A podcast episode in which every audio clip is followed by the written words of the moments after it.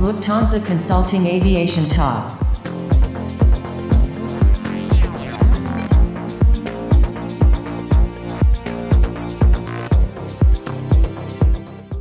A Swiss, an Indian, and a German walk into a bar.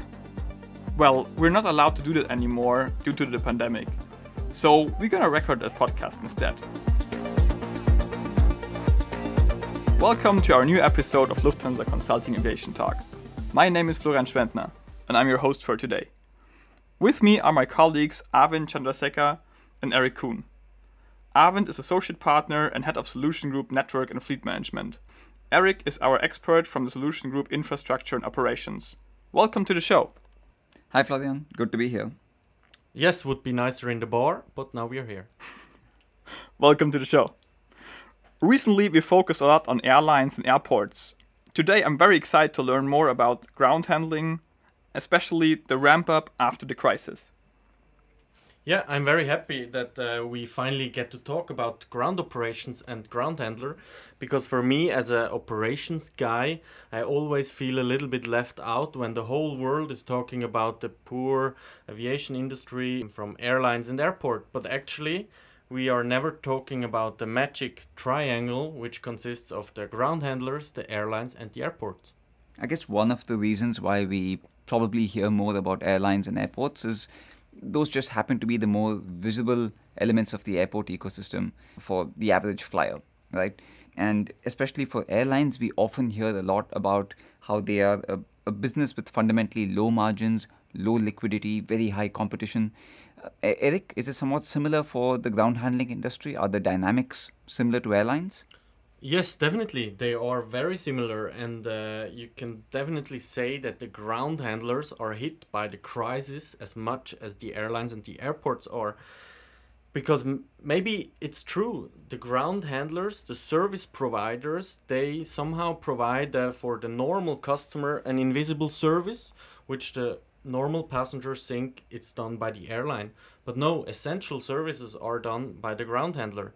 So the ground handlers make their revenue with their flights they handle from the airline. So, when the airline doesn't operate any flight, the ground handler has no revenue. So, therefore, they are hit as much as the airlines from the crisis. Wow, that was a kickstart into the topic and already quite some dramatic in there. Let's go back before we talk about ground handling and speak about the phrase of ramp up that we take as a topic for, for this conversation. What do we mean by that? Are we in a ramp up phase already? Yes. Well, uh, um, I'm happy to say that we are definitely in a ramp up for the industry as a whole. We are definitely in a better place than we were a few months ago. We were collectively, I'd say, at the weakest point in early May. At that time, global capacity was only about 25% of what it was last year. And it's gotten a lot better since then. In early June, we hit 30%, July 40%, and in the beginning of August, 50%. It's not risen as quickly as most would have liked, and we have seen some flattening of that, that rising curve, uh, especially in parts of July and August. But fundamentally, we are in a better place as an industry than we were a few months ago. So the ramp up is definitely underway. It's not consistent across geographies. Some areas like uh, Asia, for example, or intra Europe are doing relatively better, while others, such as Latin America, still lag uh, because they are still dealing with the pandemic uh, in a much stronger form over there. But for the industry as a whole, I think it's definitely on the upswing and we are seeing an upward movement. That's very heartening, and I think it's a very good outlook for the entire industry. Let's look at the ground handlers. What does it mean for them? Well, basically, it means that this, what we are talking about now, is not uh, an ordinary ramp up. This is not a normal business expansion where we talk about plus 5%, plus 10%, plus 15%. This is really, in some parts of the world, from zero up to the level of, yeah, sorry to say the buzzword, to the new normal. Uh, I'm sick of that phrase. I will try to not use it anymore, but this is how it is. It's really not a normal ramp up. This is a extensive ramp up. Sounds very challenging. Well, it is. I mean, for just to give two examples how severe the crisis is, Swissport USA just recently laid off almost 3,000 of its staff. Menzies laid off worldwide almost 20,000 of its staff just to survive. Wow, that sounds some very severe measures that they're undertaking.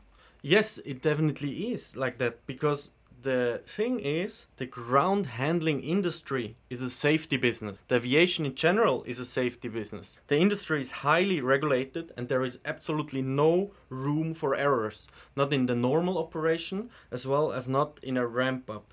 So in the aviation we are always talking about SOPs, standard operating procedures. So everything is done with checklists checklists in order to guarantee a safe operation. This combined with this highly regulated environment leads into a huge effort which needs to put into a proper ramp up in order to be successful in the end.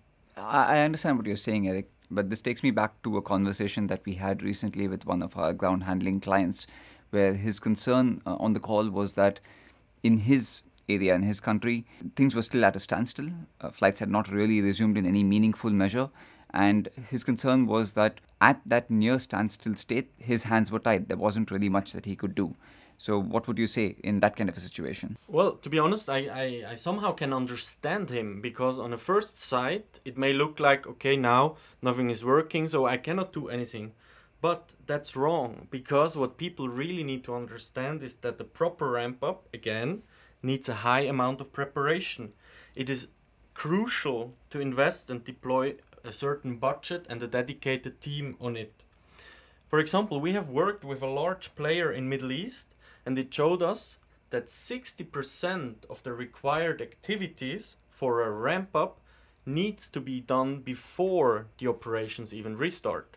So you mean when even when you are at absolute zero, you can do a lot of things? Definitely. All right. And that's not a lot of things. It's already that 60% of the activities can be undertaken. What are these 60%? What are these things that actually ground handlers can do already before they engage into a ramp up? Well, let's start with the most important thing, maybe for us the revenue.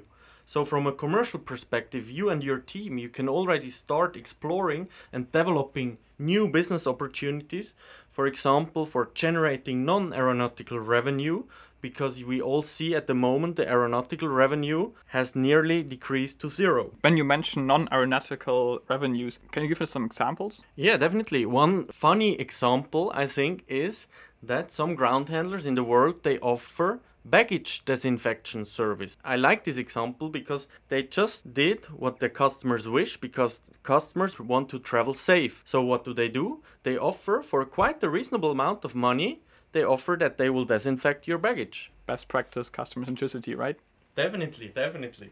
And that actually feeds into something we must keep in mind, which is as we talk about the ramp up and the return of the industry, we are talking about a new post COVID 19 reality, right? So there will need to be changes to operational activities. There will be a need to take into account health and safety related regulations, and that will fundamentally change some of what ground handlers will have to do on a day to day basis. Yes, absolutely true, Arvind. For example, capacity, process time, and staffing level need to be adjusted and definitely re evaluated because, sorry to say it again, it will be a new normal. a good example, in addition to that, uh, what I mentioned before regarding the baggage disinfection, is the new process of the extensive cleaning. So there are two parts because now the airlines and, of course, the customers require a better and deeper cleaning, where, for example, all surfaces have to be wiped. So, first of all, the process of the normal cleaning needs to be adjusted. This has to go and be approved from all authorities. And then in a second step, the new cleaning materials, they have to be approved as well from the national authorities to the local authorities until the customer airline. So this is just a very huge amount of time which needs to be put into developing this new process. And for the industry as a whole, steps like these are absolutely crucial because you really need to create a sense of safety and comfort and trust in the mind of the customers that they can board a flight and fly again without a risk of infection. So, all of these activities are absolutely essential to do. Definitely, I very much agree. And for example, like that, with measures like that, if you are agile, flexible, and you adjust to the new, once again, new normal, then you make a clear advantage in comparison with your competitors. So if an airline sees, oh wow, this ground handler is agile and implements this new process of baggage disinfection, this is what our customer wants as well, then there is a big chance that they say, okay, win the next contract, I will change my contract to your ground handling company. Those were some very tangible and great examples for what actually can be done. So let's look more at the planning level before you start the ramp up or while you're already in the first phase of the ramp up, what are the activities in line? Well, actually, that's a good question, Florian, and it's easy said but difficult done. The operation preparation is actually two parts. First, are your resources ready? And second, are your processes ready? So the first part is actually on the paper, are you ready and do you know what to do? And the second thing, are your resources ready which you need in order to do this process properly? Again, one more very important thing to keep in mind here, especially as we talk about processes, ground handlers cannot do this in isolation. They don't operate in a vacuum. And so there needs to be a, a system partnership that they really build with the airports as well as the airline customers to ensure that they are able to put out the right solutions, the right steps, the right processes, and execute them in the manner that they are intended to be executed so that the effect is actually felt. Yes, and that brings me back to the magic triangles. Airlines, airports, and ground handlers. Now is actually the time where they really need to start with the collaboration and the close cooperation because only together you can go out of this crisis successful. So, taking away, there's a huge bucket of things ground handlers can actually do to prepare for the ramp up. How do you bring all this together? Well, what we are currently doing is we are working with our ground handling clients and customers, and we are conducting with our clients together an extensive checklist with more than 60 distinct items and actions which have to be completed right now for a proper ramp up. Got it. Finally, for those listeners who work in ground handling and are wondering how to get started, what should be their immediate priorities or actions? Well, point zero, and you better start yesterday than today, be aware that you really need to start with the preparations for the ramp up now. Once again, 60% of the activities need to be done before the operations really restart. Then, number one, set up a dedicated team and deploy your budget. It's important to have responsible people. Then the second point is have a view into the future. Be able to clearly forecast short term, mid term, and long term. And then the third point is prepare internally. On one hand, operational, have your resources ready. On the other hand, commercial wise, develop your new business opportunities. Okay, that was a great summary. Arvind and Eric, thank you so much for joining the show. Pleasure to be here. Thank you very much, Florian. And thanks to all our listeners for tuning in. Feel free to leave us some comments or thoughts about the topic we discussed today, and, well, what other topics you might be interested to listen about in the future. Thank you, take care, and bye bye.